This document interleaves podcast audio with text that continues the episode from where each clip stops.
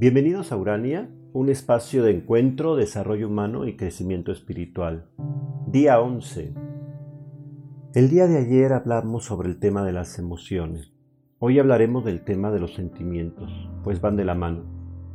Sin embargo, no dejan de mantener autonomía, pues los sentimientos, a diferencia de las emociones, dependen más de nuestra voluntad e intencionalidad.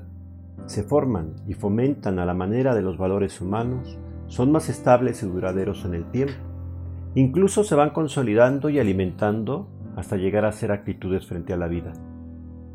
El sentimiento de optimismo, bienestar, paz, confianza, mansedumbre, gozo, plenitud y empatía, la compasión, el sufrimiento, el rencor o la depresión como muchos otros.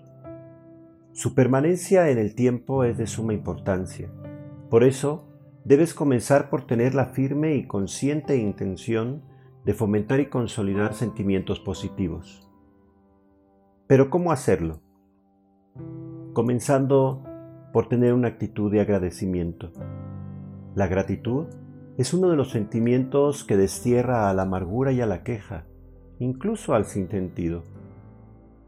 Sentir mayor compasión y comprensión por los demás es el fundamento de la empatía que es capaz de superar al juicio, a la crítica y al rumor.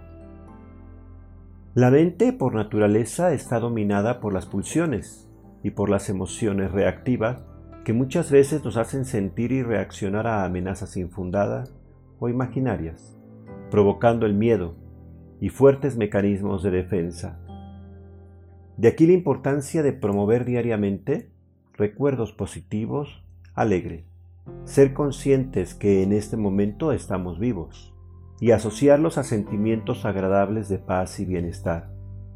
Eso logrará que en el día a día vayamos teniendo sentimientos positivos que se vuelvan actitudes de vida y la manera de estar parado frente a las situaciones, al entorno y a los demás caracterizará nuestra forma de ser y de pensar.